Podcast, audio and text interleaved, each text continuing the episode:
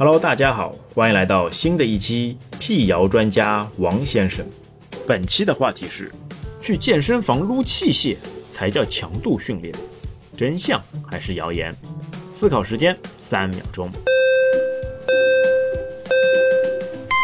答案揭晓：去健身房撸器械才叫强度训练是谣言。